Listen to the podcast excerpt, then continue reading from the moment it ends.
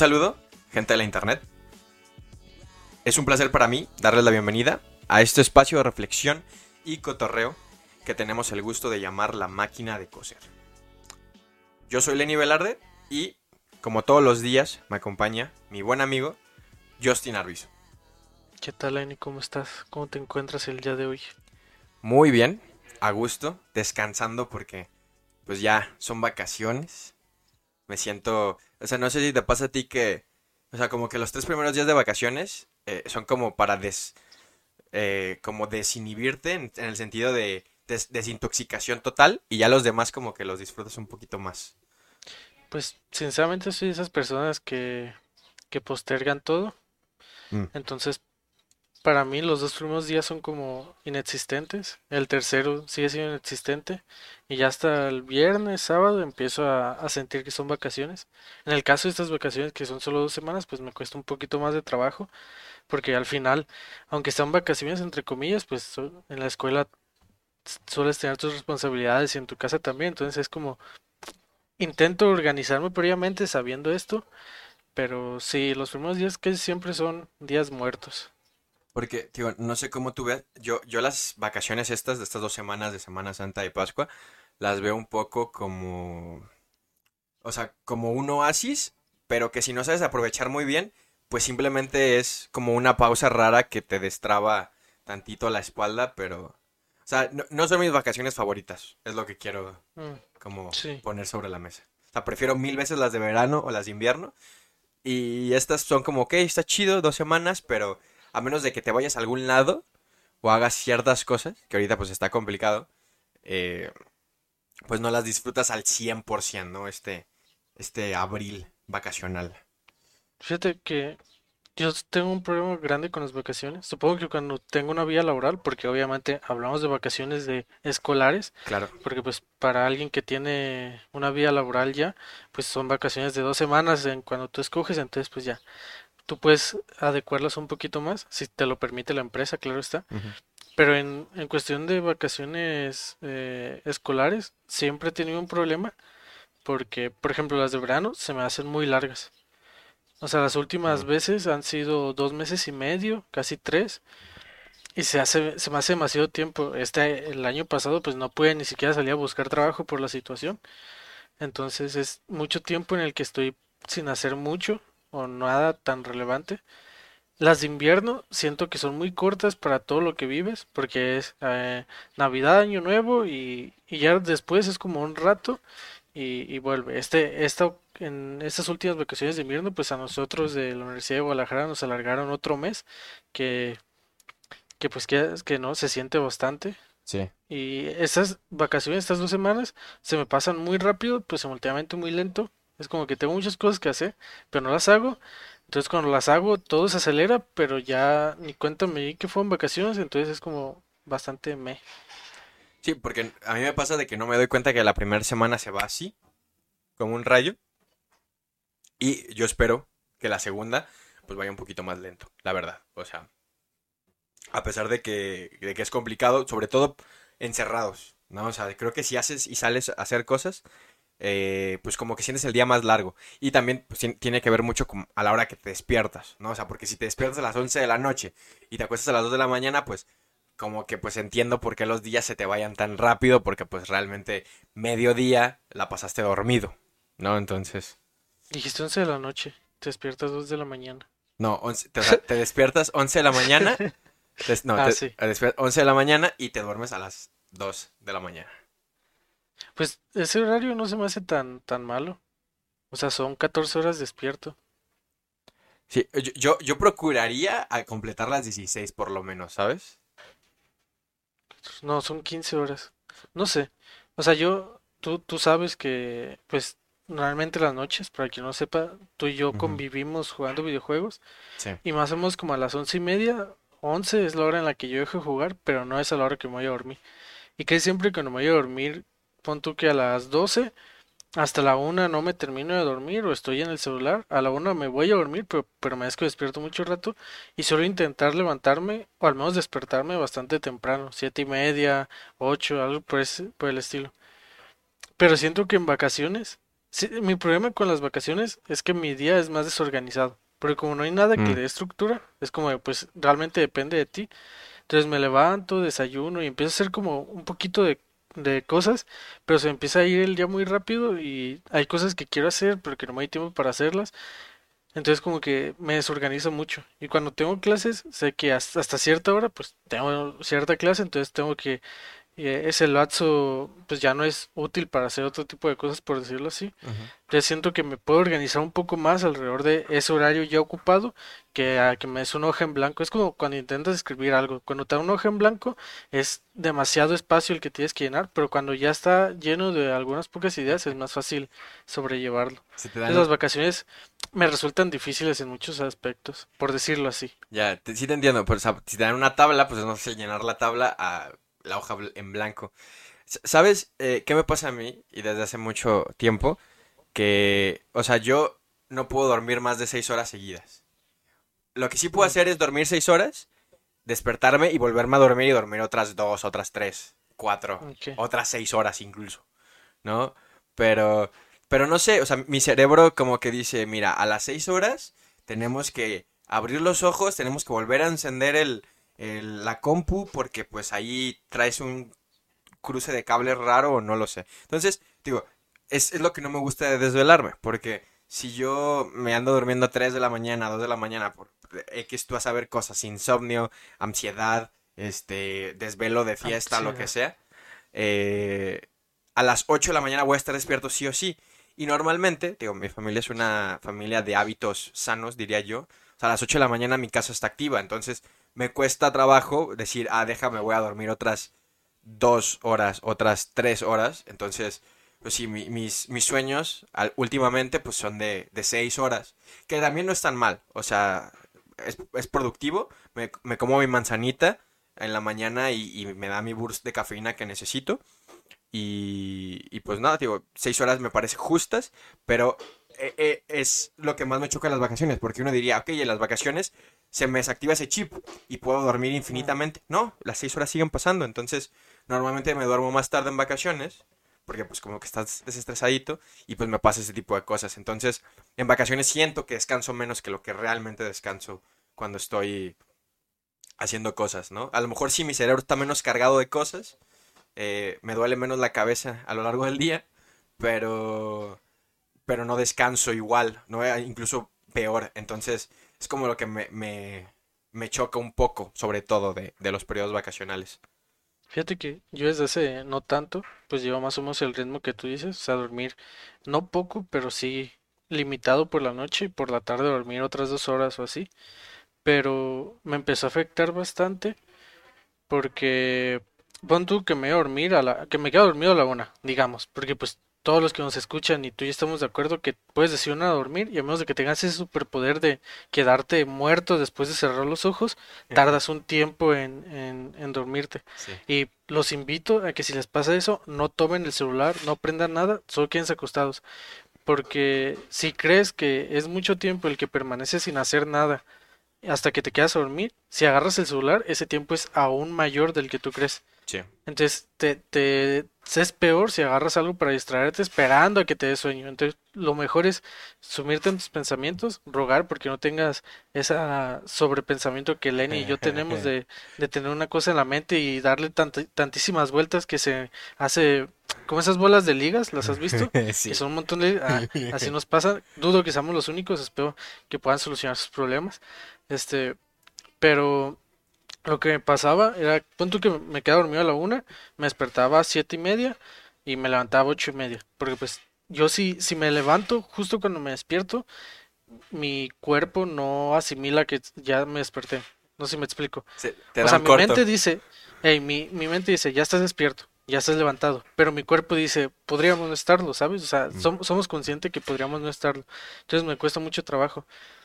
Pon tú que me levanto y todo, y me duermo en la tarde. Si me duermo una hora, es, después del cuando me despierto y me levanto a seguir haciendo cosas, tardo, me pasa lo mismo, o sea, tardo un tiempo hasta que mi cuerpo vuelve a, activarse y empezar a hacer cosas. Entonces lo que me pasaba era que me dormía, pon tú que a las 4 me despertaba a las 5 y hasta las 7 no era productivo realmente, o sea, no, no era una piedra, no era una estatua, pero no hacía cosas productivas o no me ponía a hacer cosas. Sí. Entonces me empezó a afectar bastante porque eran tres horas que sentía que estaba perdiendo en el día, ¿sabes? Sí, sí. Como que interrumpía muy de golpe. Y la verdad, siendo sinceros, Lenny, si fuéramos a clases presenciales, son tres horas que no podría invertir en eso. Probablemente son las tres horas que invertiría en transporte porque Sí. vivo lejos. Pero este no son horas que podrías tú decir, ah, duermo y paso dos horas sin hacer nada, porque tú más que yo sabes que cuando vas a cosas presenciales, cuando tenemos clases presenciales, es mucho el tiempo que estás haciendo nada, pero haciendo algo, ¿sabes? Porque yo admiraba a los que se, se quedan dormidos en los jardines de la universidad, porque es Presente. difícil, es, este, te pierdes de, de tu ambiente y es como extraño. Entonces a mí me costaba mucho trabajo y pues siendo alguien que no tiene excelentes calificaciones, calificaciones promedio, este, pues los horarios no quedan tan bien como uno quisiera, ¿verdad? Y pocas veces me tocó quedarme, no pocas veces, más bien un día a la semana en casi todos los semestres me tocaba quedarme de 7 de la mañana a 6 de la tarde, 8 de la noche. Madre. Oh, no, no todas las clases corridas, obviamente, pero sí todo el día en la universidad. Y esa, esa capacidad de la gente que tiene de, de alargar su día y su energía es bastante este, admirable, la verdad. Porque yo llegaba a cierto tiempo en el que o tenía que estar sentado viendo a la nada para intentar recuperar mi mente, o llegaba a clases medio muerto y no entendía nada, o, o medio entendía, captaba cosas y ya luego como, "Puf, pues no pasó nada en el día. No sé si te ha pasado, tú que eres un poco más movido en ese aspecto. Ah, digo, quiero, quiero tirar del hilo primero de la siesta y voy a hilarlo justamente con la escuela porque yo en la escuela sí llegué a tomar siestas. Eh, yo ahorita eh, no puedo, o sea, los únicos días ahorita en esta nueva forma de vivir, solamente los domingos tomo una siesta. Y es una siesta como de 30 minutos. De, y a veces ni siquiera me duermo, a veces simplemente es como que eh, suspendo mi cuerpo, ¿no? Digo, me gusta mucho hacer la analogía de dormir con el de las computadoras, ¿no? Entonces, así es como lo entiendo un poco yo. Eh, entonces, eh, eh, y es muy a gusto. Los domingos la- lo disfruto mucho. Digo, en mi camita así me, des- me, me suspendo 30 minutos, a veces un poquito más.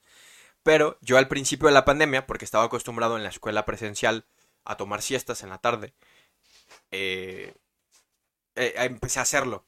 Pero ju- justamente me pasaba lo mismo, o sea, como que sentía que no era tan productivo en la segunda mitad del día, ¿no? O sea, hablando de ya cuando las horas son en PM.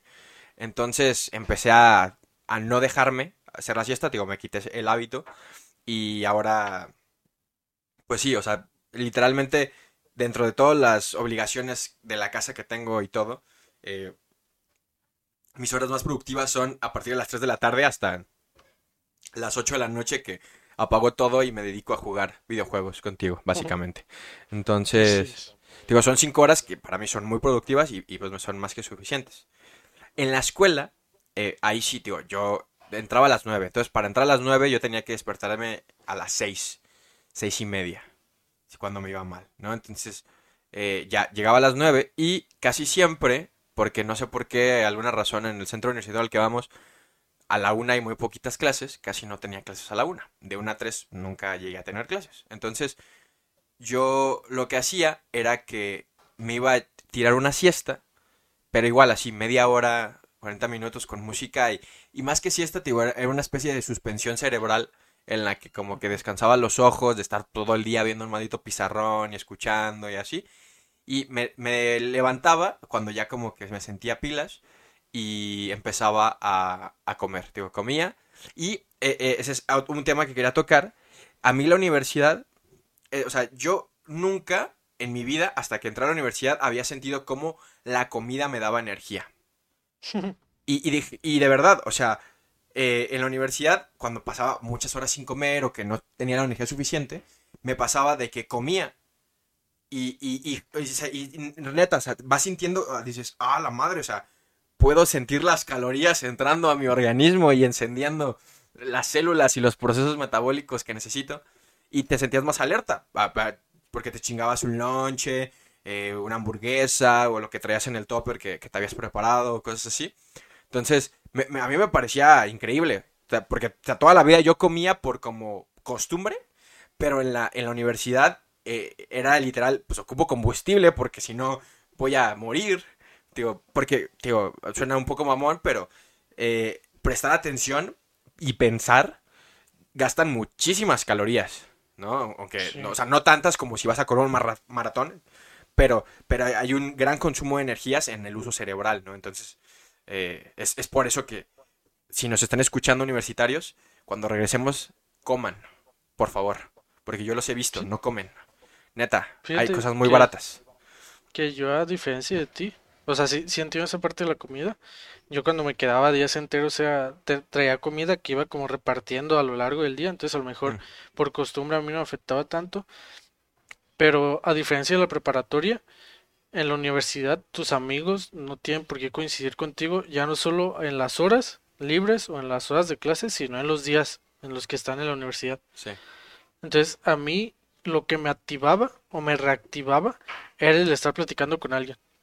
O sea, si, si yo tenía Ok. conversación con alguien, era más fácil que mi cerebro continuara trabajando y mantuviera esa activación. Entonces, muchas veces, no, tampoco era retroactivo a la búsqueda de alguien. O sea, si me topaba alguien, era como, ah, ¿qué onda? Las dos primeras semanas, si me los topaba los dos, los martes, punto, que me los topaba a la, a la una, ya sabía que ese- esa persona tenía libre de una a tres. Entonces ya sabía que los martes, pues ya verme con esa persona. Ujú. Y obviamente, pues, no seré la mejor persona del mundo, pero pues intento no caerle mal a las personas que me rodean. Sí. Que me caen bien, obviamente, perdón a los que me caen mal, pero no puedo hacer nada al respecto con mi cara, lo siento. Entonces, pues me acaba rodeando o teniendo horarios, por decirlo así, con gente que me veía. Y ese lapso que platicaba con ellos, mi cerebro se mantenía alerta. El problema es que cuando llegaba una clase, pues no puedes continuar con ese ritmo de, de plática, ¿sabes? Sí. O sea, si, si continúas con ese ritmo, pues te sacan o no sé, se- sería muy raro que continúas con ese ritmo. Entonces lo que me pasaba era que, que bajaba mi, mi, como mi ritmo cerebral, por decirlo así, o sea, la, la manera en la que pensaba a la hora de estar hablando y dialogando. Mm. Entonces me, como que me relajaba y ya después cuando volví a hablar o así, volví a esa actividad. Y me di cuenta de eso cuando de regreso a mi casa, me iba solo o me iba con alguien. Yo vivo muy lejos, Lenny lo sabe, vivo en. Santa Fe. Eh, hago hora y media en, eh, en- de transporte de la universidad a, mi casa. Tres horas que me ahorro ahora que son es- es- clases en línea. No sé si lo valen, hay que admitirlo, no sé si lo valen. Pero es raro que conozca a alguien que iba por aquí y vaya a la universidad. Y es más raro aún que coincida con ellos, ¿sabes? Claro. Entonces tengo una amiga, mi amiga Valeria, un saludo Valeria, este, que creo que nos está escuchando, ojalá así, así sea. Eh, y a veces coincidíamos a la hora de salir. Entonces cuando yo me iba solo y salía por la tarde, todo el camino me iba como muerto. O sea, iba como, como, pues como borrego que va en camión sin ofender a la gente que toma el camión Sí, sí. que vas tan ensimismado en lo tuyo que vas como zombie. Y cuando me iba con Valeria, pues nos íbamos platicando de, de anécdotas o de cosas que nos pasaron el día o el chisme o cosas así. Entonces todo el camino mm, íbamos platicando y yo iba muy activo. O sea, esas veces que, que pues sigues hablando y ni cuenta te das cuando pasa el tiempo y ya casi está el final, cuando ya los dos, pues con el cansancio te alcanza. O sea, es inevitable que el cansancio te alcance de una u otra forma, pues ya íbamos como más tranquilos, eh, callados así. Pero eh, a diferencia de ti, a mí la comida me resulta como muy rutinario, por decirlo así, Sí. y el platicar con alguien es lo que me da como energía o mantiene mi cerebro trabajando y le permite continuar. Tío, yo también te entiendo porque tío, quiero, quiero tirar para allá también. A mí, yo de las cosas que más extraño de ir al, al centro universitario, aparte de todas las personas, era pues la dinámica que se hacía en las banquitas con la gente que conocías, ¿no? Y algo que pasaba, que a mí me activaba muchísimo, tío, fuera de la comida y la siesta que ya estaba platicando, también era la convivencia, pero una convivencia un poco pues más ociosa, para ser eh, preciso, ¿no?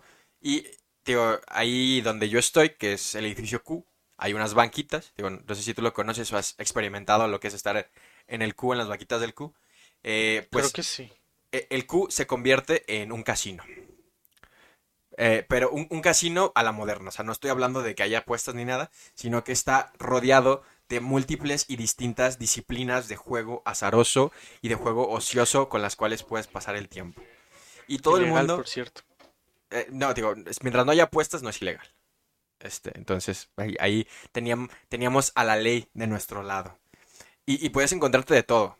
Desde uno, como es la cosa más sencilla, hasta distintos juegos de baraja que yo a lo largo de, de estos cuatro años en la universidad he aprendido. Más distintos tipos de, de juegos de baraja que probablemente asignaturas reales que me vayan a servir algún día en la industria. tengo, que, tengo que admitirlo hoy. Aquí, Tampoco es ¿no? tan difícil siendo industrial. Wow. O- Prosigue. y, y de verdad, digo, yo aprendí muchísimos juegos de cartas. Hay unos que me encantaban. eh, luego descubrimos la manera de ampliarlos y a veces había juegos en los que participábamos 20 personas distintas. Muy chido, muy dinámico. Pero la cosa empezó a cambiar cuando sucedieron dos cosas. Empezaron a llegar los juegos de mesa potentes, las partidas largas. Empezamos, empezam- empezaron, empezaron a llegar los Catán, empezaron a llegar los turistas, empezaron a llegar los ajedrezes. Entonces, fue, como la, evolución hacia un lado. Y la, segunda vertiente de la evolución fue la digitalización de los juegos. Eh, de repente te le decías a tu compa, oye, mira, me encontré tal juego que se puede jugar en cooperativo en el cel, bájatelo y aquí con el internet, que en el cual había muy buen internet, wifi, podemos jugar de manera coopera- cooperativa, ¿no? Entonces, eh, yo participé en ambas vertientes, digo, tanto en los juegos de mesa extendidos, más, más grandes, más clásicos, como en las versiones eh, digitales, ¿no? Y de verdad, muchísimos juegos. A veces era cooperativo en el mismo celular, a veces era tú con tu cel contra otras personas, de todos tipos. O sea, había runs en calabozos, había minijuegos, había cosas interesantes. Y, digo, quiero abrir el, el, el gran hilo de que no puedo esperar para ir con mi gente y mi raza de Kusei, que espero volverlos a ver en clases y que no me gradúe de manera virtual, y ponernos a jugar Wild Rift mientras esperamos nuestra clase. La verdad, digo, porque digo, no, no sé si supiste que salió este nuevo juego, eh, que es League of Legends para celular, básicamente. Sí, obviamente, obviamente. Y digo, sería muy chido. Digo, obviamente quiero volver a jugar Catán porque amo el Catán. Pero también, digo, creo que va a estar muy interesante hacer las premades en, ahí en, en los patios de Kusei, de, del Wild Rift, mientras nos echamos unas rankeds esperando a que toque clases de investigación de operaciones. Suponiendo que el internet te pueda soportar la partida, porque no era, era- es algo curioso de la universidad que no es uniforme el flujo de internet, Sí. que hay puntos en los que funciona más que en otros, pero pues suena interesante. Se hace curioso lo que dices de, de esa área de juego didáctico, por decirlo así, de no juego didáctico, sino de área didáctica más bien, en la que se, se juegan distintos juegos de mesa, porque yo soy de otra parte del centro universitario, o sea, yo soy de, de un edificio que está bastante lejos de esa parte, y sí había pasado por ahí, porque pues al final hay veces que caminar te reconforta, y los había visto jugar cartas, pero no había visto que llegaba tan lejos la, la situación.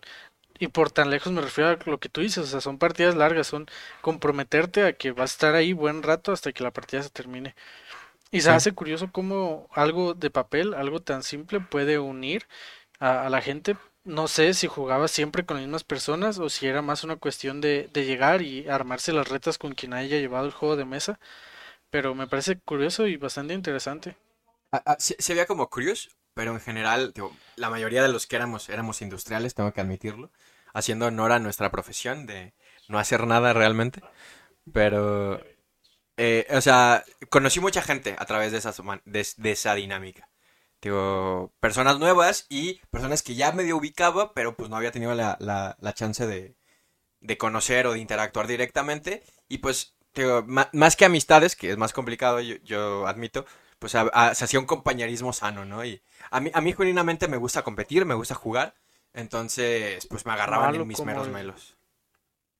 Malo como el cáncer, pero el que te gusta jugar, te gusta jugar. Sí, me, me- me gusta dar lata, pero no soy bueno en nada, creo. Pues quién sabe si, si regresando vuelven esos juegos. A lo mejor y un día de esos me invitas y hacemos un reportaje al respecto y traemos al podcast cómo es vivirlo de primera instancia. Eh, para, para que lo conozcas tú también y no, no te lo cuentes solamente como leyendas mitológicas.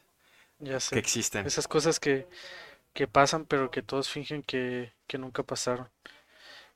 Bueno, Lenny, en esta ocasión te voy a quitar un peso de encima y no te voy a preguntar qué tema traes, sino que yo te voy a proponer un tema, A un tema ver. del que quiero hablar, del que llevo tiempo hablando, pero antes de que yo suelte mi letanía, que es muy probablemente lo que va a acabar pasando, quisiera preguntarte al respecto de tu opinión con TikTok, no con redes sociales, con Ok. TikTok. TikTok. Eh, Ajá. pues yo caí en sus, en sus redes, tengo que admitirlo. Eh, duré bastante. Yo creo que que cuando lo bajé, en septiembre del año pasado, creo, o, o por octubre, que dije, ah, chingue su madre, lo voy a bajar. Sobre todo por una dinámica de que empecé a crear contenido digital y dije, ah, pues a ver si puedo crear contenido en TikTok. Y creo que no tengo una, una, o sea, no me gusta, todavía no es una aplicación que consuma constantemente, pero eh, pude identificar un peligro muy grande. O sea, las pocas veces que estaba, yo creo que perdí 20 minutos viendo videos. De que es entretenido, o sea, te quedas ahí a gusto. A pesar de que no estaba viendo cosas que a mí me interesaban, simplemente eran cosas que me aparecían por aparecerme. Y las pocas veces que me he metido a la aplicación, pierdo mucho el tiempo así porque, porque mi atención está muy retenida, ¿no? Y me parece peligroso, pero, pero está chido. O sea, creo que es una red social con potencial, pero no, no tengo una construcción, una opinión construida, realmente. Ok. Que- Cabe mencionar que, a diferencia de ti, yo no sucumbí ante esta red social, yo me mantuve al margen. Eh, pero antes de hablar directamente de, de lo que quería hablar, quisiera proponer un tema bastante curioso que son las redes sociales, porque tú y yo somos de una generación curiosa que las vio nacer y las está viendo morir. Sí. No sé si tú recuerdas Vine. Sí. Vine era, para los que no sepan, que me parecería raro que nos escuche gente tan joven, Vine era una aplicación en la que tú podías subir videos de 6 segundos. O sea, consistía en subir videos de 6 segundos. Y se hizo muy conocida y muy famosa porque pues en 6 segundos puedes hacer cosas muy chistosas y son 6 segundos que toma a la gente verlo. 6 segundos de nuevo. Solo por decirlo muchas veces. Este, y, y murió. O sea, llegó un punto en el que falleció al llegar a Snapchat. Snapchat era una aplicación que te permitía subir videos de esa duración más largos y que posteriormente se iban a eliminar, que era como lo, lo que más usaba, o sea, hacer algo y que luego se eliminara, porque pues la gente es muy, ¿cómo decirlo?, especial en muchos aspectos. Posteriormente llegó Instagram. E Instagram, este, ya no te permitía eliminarlo tan fácilmente, pero te permitía subir cierto contenido que después de cierto tiempo se eliminaba, que eran las historias. Entonces, Instagram toma todo este cúmulo de cosas que fueron haciendo las redes sociales anteriores, que fueron Vine y, y, este y Snapchat, que no sé si tuviste alguna de las dos. Yo Vine jamás tuve eh, y Snapchat tampoco. Entonces, No. esto, esto marca algo muy claro, que soy poco de subirme a redes sociales nuevas. Eh, pero Instagram tuvo esta, esta facilidad de, de, de en una sola red social empezar a meter muchos gadgets, por decirlo así, muchas formas de, de publicar tu contenido. Luego salió Musical.ly, que fue un asco, porque lo que te permitía era subir un video que no fuera tu audio, fuera el audio de algo pregrabado. Entonces, este, era como que más simple hacer cosas al respecto. Sí. Y posteriormente no, no funcionó porque era bastante difícil, o sea, tenía cierto público muy específico que, que con el tiempo fue evolucionando a decir qué vergüenza. Entonces, no funcionó. Y luego llega TikTok. Con toda esta línea del tiempo que les acabo de hacer, que espero que hayan tomado nota y ahora lo cuelguen en su muro, lo que quiero llegar es, uno, Instagram es un buen recopilatorio de todo lo anterior. Ahora tiene Reels, que es lo más parecido a TikTok, TikTok creo. Y es una red social un poco más completa en ese sentido. Y lo que quiero que se marque más es la falta de originalidad que se fue acumulando. No sé si me explico. Sí, sí. Digo, yo te, yo te En. Vine, en Vine necesitabas 6 segundos para tú plantear algo al público y que ese público reaccionara al respecto. Entonces tenías 6 segundos para ser ingenioso. Y hay muchos muchos famosos o conocidos o, o personas que hacen creadores de contenido que surgieron de Vine y que con ese talento lograron continuar. Una persona muy clara es Slobodsky, eh, Slobovsky, creo que nunca lo había dicho en voz alta. Este, que es un comediante que surgió en Vine, que utilizó Vine para impulsarse y continuar. Personas muy famosas como Richo Farrell o Daniel Sosa que usaban su ingenio para, para proseguir y que la gente los viera fuera de ahí. Y luego llega este Snapchat y no importaba qué hicieras, iba a eliminar. ¿Sabes? Entonces podía ser original, podía no ser original, podría ser el chiste que te contó tu tío hace cinco años, que nadie sabría que te lo contó tu tío, pero se iba a borrar. Entonces llega a Instagram, hace ese cúmulo de cosas y te permite hacer contenido original, contenido bueno, constante, o contenido que se fue a eliminar. ¿Qué pasa con Musicali? Que le quita originalidad a todo lo que es alrededor de creación de contenido. Y es lo que no me gusta tanto de Musicali, que creo que está muerto, no sé si todavía se utilice, como de TikTok, que es la muerte y la destrucción de la originalidad, en todos los sentidos.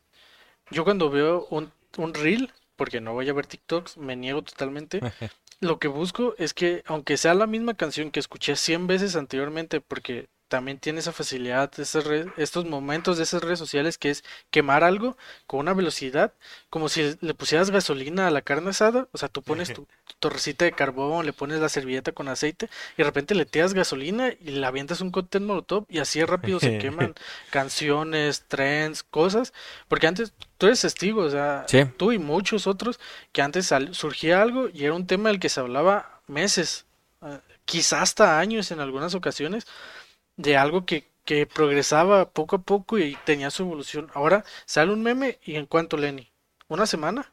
Sí, están muertos. Dos semanas está tan quemado que empieza a hartar escuchar esa canción. Y es que yo creo que pasa algo de saturación y de exceso de contenido y de información. Porque, digo, antes eran pocos los youtubers o las creadoras de contenido en general que hacían cosas diarias y lo que ha permitido estas redes sociales, sobre todo TikTok, es que haya contenido audiovisual, ya no solo fotografías, audiovisual, videos, etcétera, eh, diarios.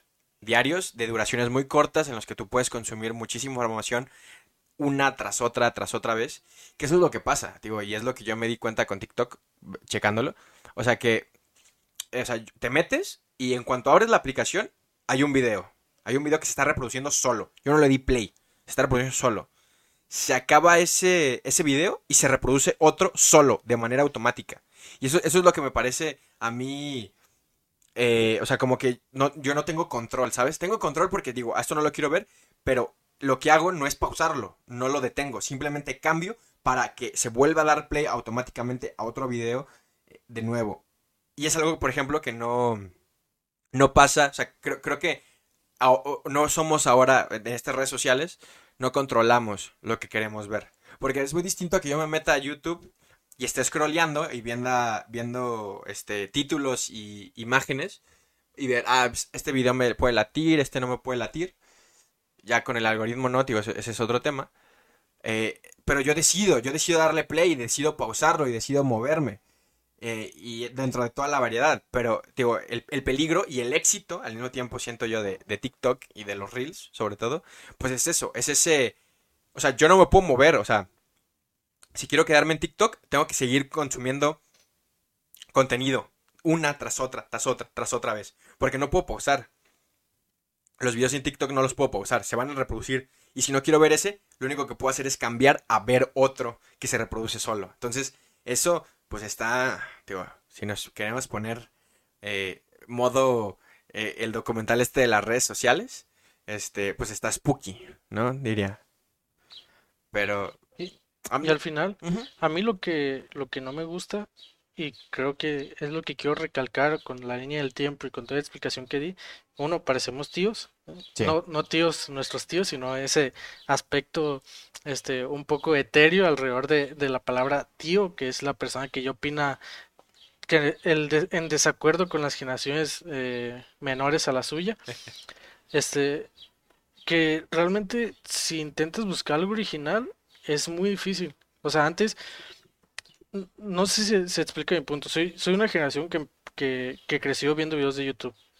Y que en YouTube, si tú hacías lo mismo que hacía otro, o le tenías que llamar un no, no era un trend, era como un challenge para que todos pudieran hacerlo alrededor de ello y, y no perdiera como, no fuera como robarlo, ¿sabes?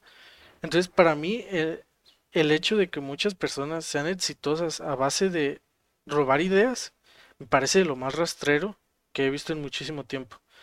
Y no por nombrar a alguien específico, hay una, una persona, no diré sexo, hay una persona que cada que me topo este reels de ella en Instagram, bloqueo la cuenta. Y tú dirías, pero si ya la bloqueaste una vez, no hace falta bloquearlo más veces. Es lo lógico, ¿no? O sea, si ya lo bloqueaste, ¿por qué te siguen apareciendo? Porque son cuentas de fans, entre muchísimas comillas, que resuben tanto el contenido que ellos hacen, que su, su ídolo hace en, en esa red social o en TikTok, lo resuben. Y eh, de, de esa persona en específico, he bloqueado como 10 cuentas, Lenny. ok. O- Diablos. ¿Sabes? Y dices, bueno, son 10 cuentas, la principal punto que tiene 100 mil seguidores y las otras deben de tener 800, 500. He bloqueado cuentas con 25 mil, he bloqueado cuentas con 15 mil, con 10 mil, con 8 mil. La que menos seguidores tenía eran 8 mil. Wow. 8 mil seguidores de contenido que no era suyo. Sí, replicado. Y, y no es tanto eso, porque dices, bueno, es fan o así, pero ¿qué tan fan puede ser? O sea, es como que lo que no termino de de entender. Si eres tan fan, ¿por qué robas su contenido? O sea, si, si eres tan fan, sus fans ya ven su contenido. O sea, no sé si me explico. O sea, ¿para qué quieres una cuenta de fans si sus fans son capaces de, de seguirlo? O sea, entiendo muchas veces las páginas de fans de antes porque era como muy difícil seguir la pista a alguien o a un músico o algo por el estilo, porque era, a lo mejor se presentaba, alguien tomaba una foto en, en una presentación y la subía a su, a su cuenta privada, entonces esa foto en específico se perdía y estas cuentas de fans servían para que tú le dijeras, ah, mira, le tomé esta foto y fuera replicable. Sí. Ahora las cuentas de fans es, tomo tu contenido original entre demasiadas comillas, que si las hiciera en persona necesitaría muchos brazos. Eh. Tomo tu contenido original, lo subo a una cuenta que creo yo, una cuenta que manejo yo, y digo que soy fan, y ya. O sea, puedo, puedo tener muchísimas reproducciones en algo súper etéreo que no tiene ningún tipo de sentido. Entonces, lo, lo que se hace curioso es que es el cúmulo de, del robo, ¿sabes? De, de la poca originalidad. Esa persona no es original con lo que hace. Tú como fan no eres ori- original con, con lo que haces porque solo robas contenido. Y tú como el que estás viendo tampoco estás siendo honesto con lo que estás haciendo. Honesto entre muchas comillas. Claro. No sé si, si, si se entiende a qué me refiero con esto. Pero estás viendo contenido que no es de la página principal y que no tiene sentido alrededor de ello, ¿sabes? Y sí, digo, yo, para mí el mayor problema es que es el mismo contenido. Porque entendería que hubiera cuentas de fans que a lo mejor sí crearan contenido ellos, memes, shipeos, editaran los videos ya subidos, pero para hacer otras cosas, hacen recopilaciones, ¿no? Eso, eso lo, lo veo valioso a nivel de fan. Digo, yo tengo ahí un problema con el, el- fanatismo, porque, digo, me cuesta trabajo ser fan de algo. No, no, no, no me ha tronado la, la tacha de ese, de ese plan. O sea, realmente son pocas cosas a las que sigo y por las que haría muchísima fila o, gritaría si llego a ver a, a, a ciertas personas que, que, pues considero ídolos o que soy su fanático. Que tío, ahorita quiero contar una anécdota por allá, pero para cerrar este, este tema. Eh, y lo, lo otro que quería, digo, hablando de eso, de la originalidad, yo creo que, digo, y, y lo que más aprecio es que en ese abismo de caca, que es TikTok y, y todo esto, en donde sí, yo genuinamente, pues, hay, hay- las trends son el día a día. Y cuando te metes, pues ves muchísimas trends que se repiten, que una canción haciendo algo y todo, y está chido y está bien. Porque, eh, pues, X, ¿no? Toda la gente es libre de hacer lo que quiera con su tiempo. Pero en ese abismo de caca vemos eh, originalidad y que a través de el formato han hecho cosas muy cool, digo, y, y yo quiero hacer, digo, solamente un, un shout out, este, que no creo que nos escuche y nunca nos vaya a escuchar, pero hay un tipo, que ahorita no me acuerdo su nombre, que el otro día estábamos platicando justamente Justin y yo de él, Sí. es un cuate que hace reviews de bebidas alcohólicas en TikTok. Es sommelier. La palabra Sommelier, sommelier bueno. es una profesión. Ajá, Pero no, no es sommelier de, de vinos este, caros y que te sorprendan. eh. Él intenta, ah, su trabajo que hace en TikTok es ser sommelier de cualquier bebida alcohólica. Que le pide la gente. Entonces, yo lo he visto eh, catar for loco, lo he visto catar tonalla y otro tipo de bebidas que a lo mejor nosotros o las personas que aquí nos escuchan y algunas otras personas de otra generación pues consumen todos los días y da una opinión de, o sea, Profesional. profesional sin, sin el juicio que normalmente tenemos a estas bebidas pues extrañas, ¿no? Y te va diciendo, mira, Que- así está asado. Que nosotros que consumimos, sí tenemos. Exacto. O sea, nosotros que consumimos tenemos ese prejuicio de, del For Loco, del Tonayán, pero él se lo toma profesionalmente. Sí. Y a mí me parece una joyita, una joyita que se aprovecha del formato porque tal vez si hiciera videos en YouTube, pues no pudiera monetizarlos porque estaba viendo bebidas alcohólicas o porque es muchísimo tiempo y a lo mejor tendría que hacer un video eh, catando este, seis bebidas distintas eh, y la producción sería más, pero en un minuto en TikTok es suficiente y al vato le está yendo muy bien y, y está haciendo cosas muy chidas y donde yo vi la, o sea, cuando dije, tú eres un buen creador de contenido, tú te preocupas por tu comunidad, a pesar de que lo que estás buscando es eh, engagement, seguidores, audiencia, eh, lo que estás haciendo está chido porque sacó un video el otro día de, miren, yo quiero apoyar a marcas eh, nacientes, mexicanas de bebidas alcohólicas, mándenme mensaje, díganme por qué tengo que catar su bebida y les voy a tirar paro para eh, impulsar la economía local y que más gente las conozca, ¿no? Entonces dije, mira, eso obviamente te va a traer engagement, te va a traer seguidores, te va a traer muchísimas cosas, pero es una manera chida de hacerlo, ¿no? Tirando paro eh, a la racita. Entonces digo, tú, eh, pulgar arriba, creador de contenido chido y obviamente seguir, ¿no? En, en TikTok. Y también como sube cosas a Instagram, pues ya de una vez en Instagram, porque pues es lo que más consumo, ¿no? Entonces, Y alrededor de, de este contenido original, que estoy to- totalmente de acuerdo contigo, o sea, por eso uso Instagram, porque me gusta encontrarme originalidad. Cabe recalcar que no somos críticos ni nada por el estilo. no. Somos dos consumidores más que tienen sus preferencias. Y ahí, a mí lo que me gusta es ver trends y que les den una vuelta, que les den el giro de tuerca, Mm. que es el, el típico trend de algo medio sexualizado y que de repente sale la cara de su novio con plan de qué estás viendo, cosas, o sea, cosas que, que, que digas, ok, no, es- no es el trend que me esperaba.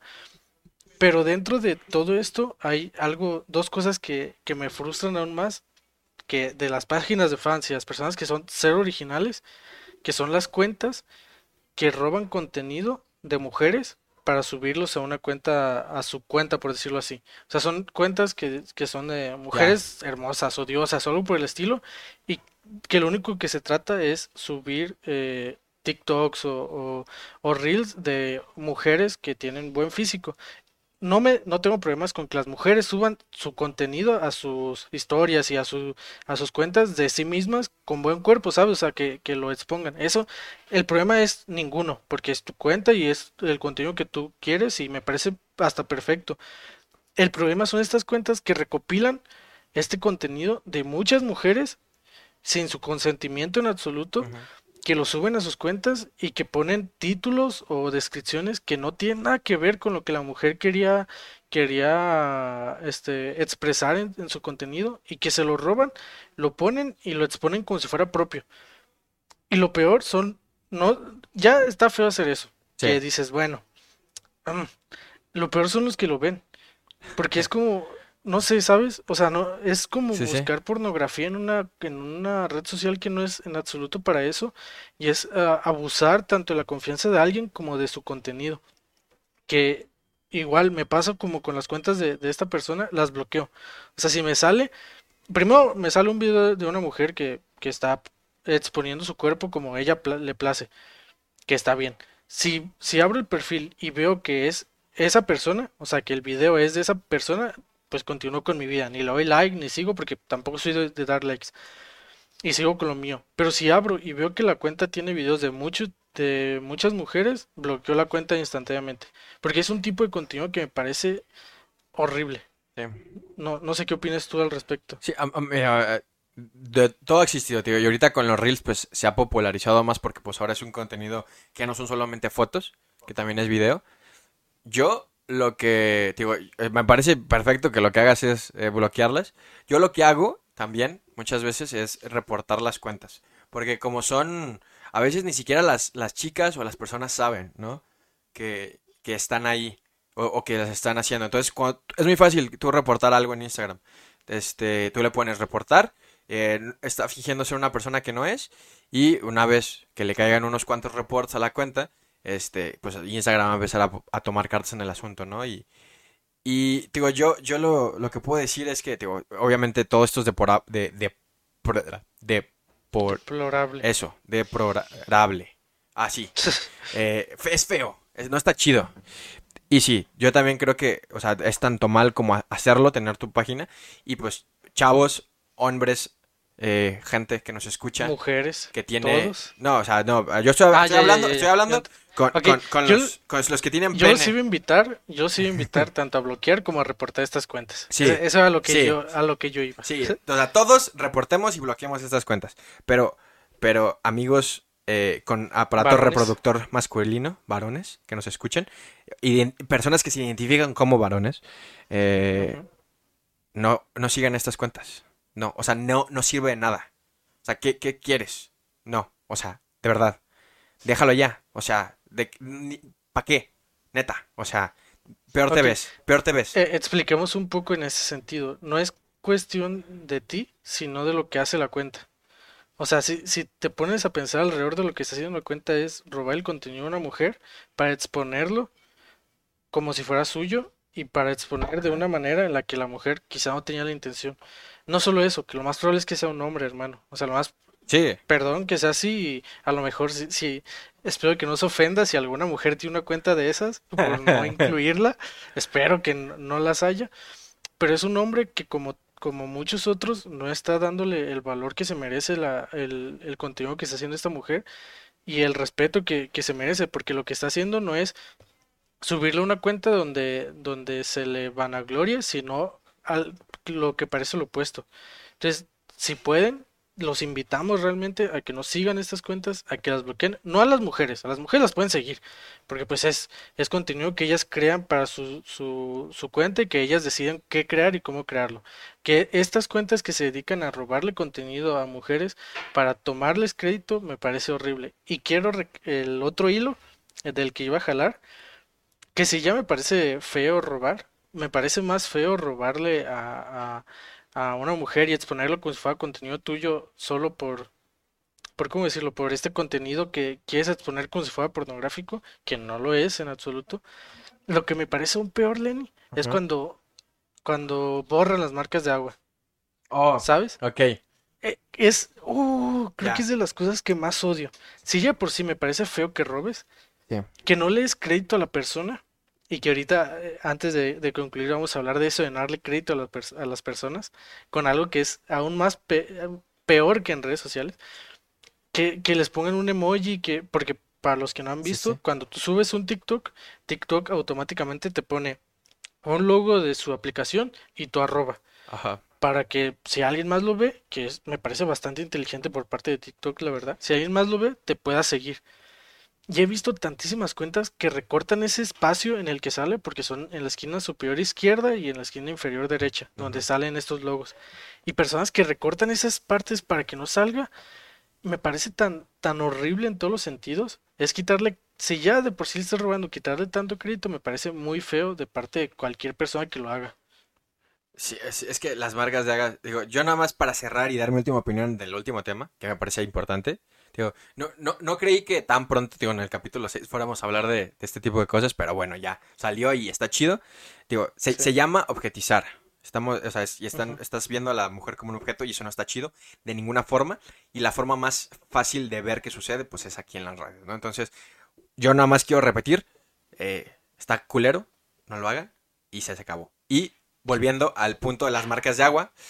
Eh, permíteme, antes de para concluir esa parte, discúlpenos porque cualquier forma de la que nos expresemos al respecto probablemente sea la errónea. No, no se queden con la idea de dos hombres hablando de esto. Eh, e intenten informarse con alguna feminista que conozcan, alguna mujer que sepa sobre el tema e informarse más, que les puedan explicar mejor eh, porque está mal hacer, seguir este tipo de cuentas y hacer este tipo de cosas y, y empaparse y, no simplemente decir, no, pues ya, así, bueno, X ya no quiero, sino entender cuál es la razón real de por qué es erróneo todo este tipo de cosas.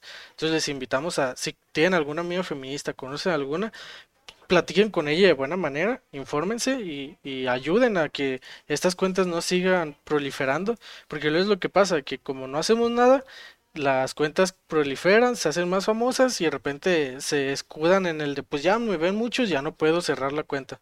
Entonces, infórmense, no somos quienes para hablar del tema, somos personas que seguimos intentando cambiar, al menos Lenny y yo, cambiar muchos aspectos en ese sentido. Y los invitamos a que, a que se acerquen a alguien o que busquen a alguien que les pueda guiar. Por alguien no me refiero a un hombre, que quede claro. Un hombre jamás te va a poder dar eh, información adecuada al respecto de este tema. Hay muchas mujeres que, que no solo tienen su opinión, sino que se, se instruyen en, en, en ello, que te pueden explicar de mejor forma todo y que te quede más claro. Entonces, te invito a ti, hombre, te invito a ti, mujer, o te invito a ti, persona, que busques y te informes al respecto. Prosíguelen y perdón por la interrupción. Nada, y eh, paréntesis, ultra disclaimer, las mujeres no tienen tampoco el derecho de explicarnos, pídanselo en buen plan a tu amiga de confianza, etcétera. No tienen la obligación, no tienen, la tienen el derecho. el, derecho sí. No tienen la obligación de explicarnos, la neta, pero si nos pueden tirar paro, siempre está bueno y digo, yo aquí agradezco a todas esas amigas que me han ayudado de vez en cuando, ¿no? Y ya, digo, cerrando, cerrando el, el hilo fuerte, el hilo que va a quemar, que ya me veo los comentarios y ya, ya, ya, vi a mis amigas diciéndome, estás bien, güey, ¿para qué hablas de esos temas? Bueno, bueno, ya. Perdónenme, perdónenme, las quiero mucho. Eh, ya ni me acuerdo. Marcas de agua. Marcas de agua, marcas de agua. Eh, está, está, bien culero, o sea, porque en TikTok, eh, digo, es resolvioso, pero la gente lo está poniendo. Y a mí, digo, yo ahorita estoy creando contenido para una página y estoy haciendo memes y estoy haciendo distintas cosas. Y a los memes les estoy poniendo marca de agua, porque obviamente yo vivo y sé lo que es. Y es mi meme, yo lo creé. Y ya van dos veces que me roban memes. Y me tapan la marca de agua. Y es como, uh.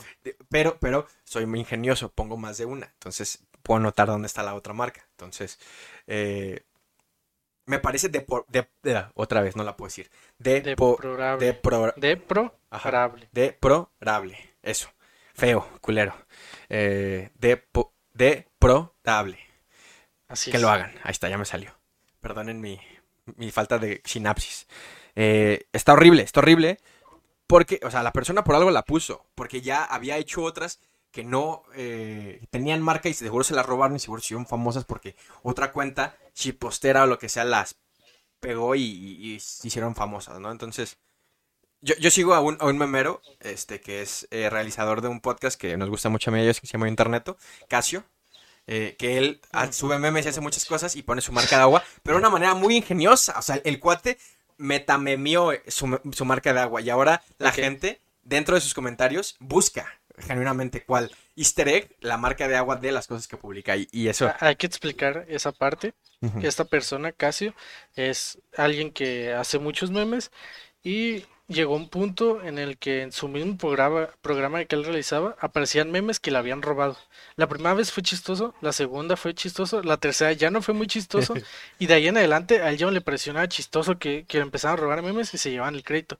Entonces decidió empezar a poner marcas de agua a sus, a sus memes, pero no claras como para que alguien las borre, sino sutiles como para que no te des cuenta cuando, cuando lo, lo compartes. Y alrededor de ello se hizo una cuenta que se llama Las Marcas de Agua de Casio, que es una persona que se dedica a buscar estas marcas de agua cuando Casio sube un meme. Entonces es bastante curioso, hizo un meme alrededor de las marcas de agua. Sí, o sea, metamemió, digo, ya es otro nivel de, de shitposting para la gente memera que, que ubica estos términos. Eh, pero, pero eh, a mí me parece muy interesante porque, o sea, o sea, ¿de dónde nació la marca de agua? O sea, ¿quién fue el primo en decir, deja pongo aquí algo transparentoso para que sepan que es mío. O sea, sé, que por ejemplo hay imágenes en Google que tienen derechos de autor y tienen marcas de agua por lo mismo.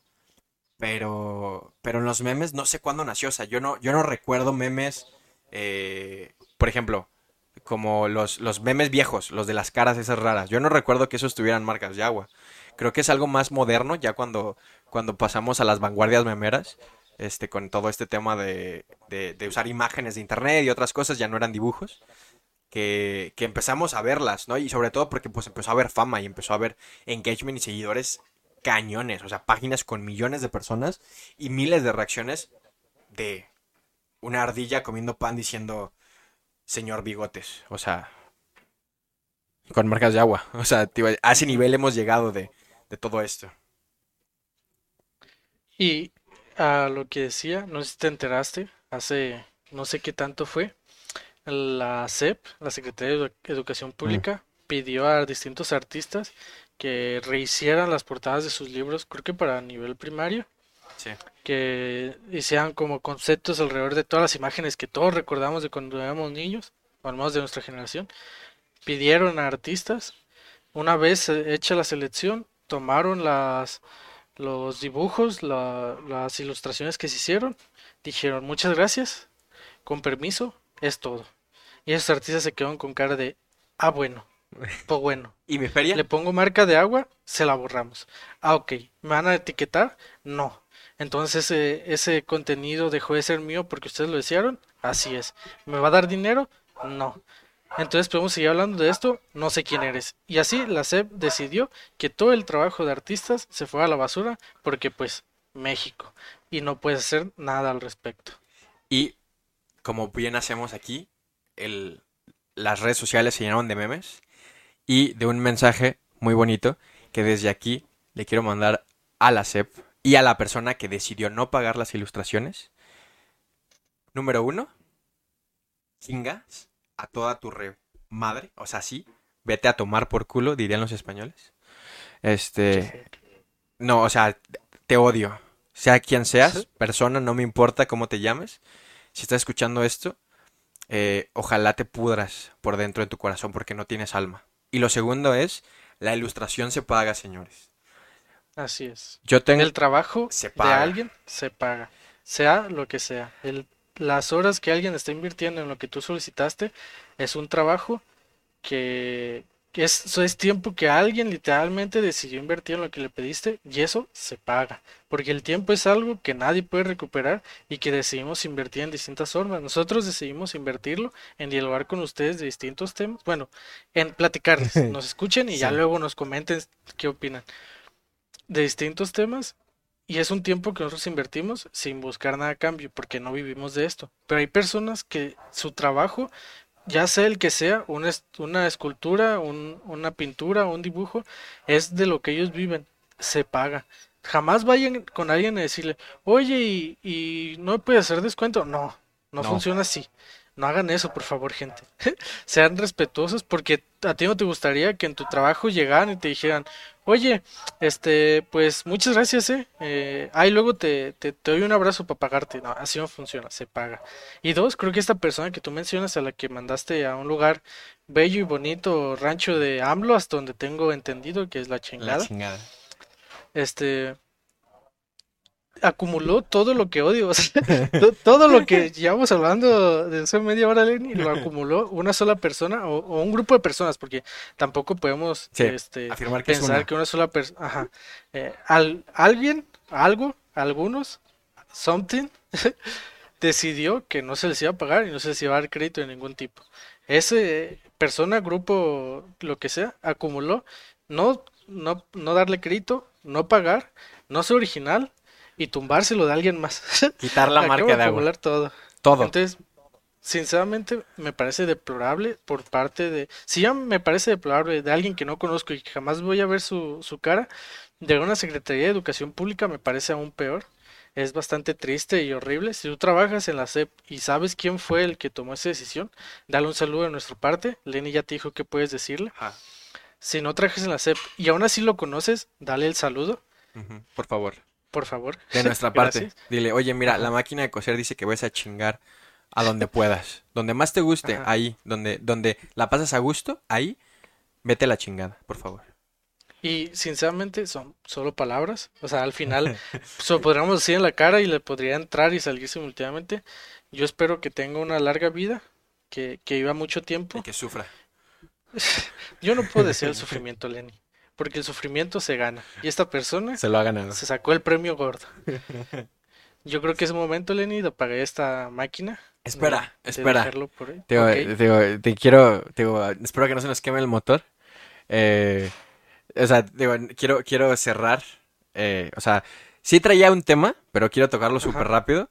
Digo, pinche Ok, ok, Justin con tu letanía. eh, Perdón, perdón, no, está sí. bien, ya te tocaba, ya te tocaba. Yo diario, entonces que sacaba mamadas. Eh, pero, digo, creo que, o sea, porque es, que si no lo tocamos ahorita, no lo vamos a poder tocar después porque se me va a olvidar. Eh, el cambio de horario. probable. El cambio de horario. Oh, cierto, cierto, Sí, cierto. sí, o cierto. sea, los, las... Se movió la hora. No sé si fue una hora más o fue una hora menos, la neta no me acuerdo. Pero se movió. Se movió. Que es una menos. Eh, pero, pero, pero, eh, es, es una cosa horrible.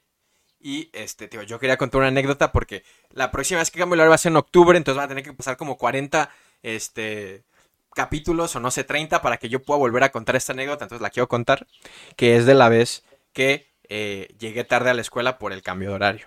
Yo estaba en la primaria. Entonces, te voy a contar súper rápido para que eso no dure una hora y media. Eh, sí, sí, como bien sabes, ahorita todo está digitalizado y el cambio de horario ni nos damos cuenta porque cambia solo en el celular. en todo. En todo, también en la compu. Ya tus o relojes acá que tengas, pues tienes que moverlos y lo que sea, ¿no? Pero eh, fue un proceso, un momento de mi infancia en el que yo dejé de consumir televisión cuando estaba en la primaria allá en Tijuana. Eh, y este, pues yo no, digo, en la televisión normalmente avisan, eh, oigan, este, hay cambio de horario, no sé qué hay cambio de horario. Entonces, eh, pues no nos enteramos en mi casa, no supimos qué rollo, no supimos cómo se cambió, normalmente son los domingos. Y de repente, un lunes, todos estábamos bien tranquilos, moviéndonos, decimos, oye, no manches, pues la ciudad hoy está bien vacía, ¿qué pasó? ¿Qué sucedió? ¿Por qué no hay tráfico? Todo muy a gusto. Eh, entonces, digo, yo, yo en ese momento iba con mi papá, digo, él me dejaba en la escuela y luego él se iba a su trabajo. Entonces, llegamos y no vemos a nadie en la escuela. Llegamos a la puerta principal y la puerta cerrada. Y yo de, ah, su mecha. Y mi papá también como de, ah, cabrón, ¿qué pasó? Eh, entonces dije, ¿será domingo? Y se nos fue así el rollo bien duro, o no hay clases, o no hay... Entonces, nos bajamos, se acerca y al, al fondo se ve unos niños corriendo, que era, era el receso. Entonces ya, nos metemos por como la puerta, no como la puerta grande, sino como la puerta de donde vas a las oficinas. Entonces ya mi papá llega ahí conmigo y, y es como de, oigan, pues vengo a dejarlo, pero pues apenas es la hora, tipo, señor, este, ya es una hora más, este, se cambió el horario, recuerde. Y mi papá puso cara así como de, oh no. Y yo, yo me acuerdo que lo primero que pensé, dije, qué mamada. Bueno, o sea, no, tenía, tenía ocho años, no pensé qué mamada, ¿no? Pero dije, ah, está cabrón. Entonces, Triste. eh, en esa escuela yo tenía dos recesos muy cortos, ¿no? Uno muy pronto y otro después también muy pronto. Y lo único que me acuerdo que en su momento pensé, dije, chale, ya no tengo receso. porque sí, y así va a acabar, tío, conociendo, conociendo los horarios. Y no me querían dejar pasar, porque pues había llegado tardísimo a la escuela. Ya mi papá como que dijo, no, disculpen, es que estamos pues medio güeyes y no nos dimos cuenta. Y, y pues nada, tío, al final llegué ahí tarde, porque pues no me di cuenta. Ahora agradezco que los celulares lo cambian solo y no haya broncas. eh, porque ahora no hay niños, tío, aparte de que no hay escuela presencial, pues no hay niños que van a vayan a llegar así como yo y perder su recreo, eh, como yo lo hice en su momento. Y, y nada, pues digo, quería contar la anécdota porque no quería esperarme eh, digo, otros 30 capítulos guardándomela y no pudiéndola contar. En lo que se vuelve a cambiar el horario. Disculpa por, por concluir tan rápido todo esto. No te apures, no te apures. Ya, Ahora más sí, letanías, Justin, más letanías. Te queremos escuchar más. Que, que lo- hay- Perdón, hay- perdón. Por ahí nos comentan que no. eh, y, y ese ese güey que hace, nomás le contesta a Lenny. No, también, también. Secciones de, Qué mentiras. de Justin. También va a haber temas de Justin, no nomás yo hablando. Muy bien. Así será. Ahora sí, Así. vamos a apagar esta bonita máquina de coser, a sentarnos a ver esta, esta obra llena de reflexiones, de odio hacia los ladrones de redes sociales, de odio hacia esa persona que decidió este plagiarse lo- el arte de, de muchas personas para la SEP, y de odio al cambio horario porque probablemente nos va a perder de, de muchas cosas. Ojalá no de recesos, espero que no les pase. Y ah, les agradecemos un día más por habernos escuchado. Eh, espero que los haya entretenido, al menos les haya gustado un poco de lo que hemos hablado. Eh, nos vemos la siguiente semana. Nos pueden seguir en YouTube como La Coser. Recuerden suscribirse para que les notifique cuando, le, cuando subamos el capítulo. También en Spotify nos pueden seguir para que también les notifique cuando, cuando se ha subido. Y en Instagram como Máquina.coser, donde digo, vamos a subir historias, cositas así. Eh, al avisar si viene otro invitado, como Iván la otra vez. Así es. Y eh, subir clips, ¿no? Digo, que al final, para que puedan consumir, digo, si, si les cuesta trabajo sentarse a ver esto de una sentada, eh, pues ya clips para que se estén cagando de risa de cosas que decimos intermedios, ¿no? Entonces, por allá van a ver esas más, cositas. muchas gracias por escucharnos y nos, nos vemos la siguiente semana. Hasta pronto. Adiós. Bye. Bye.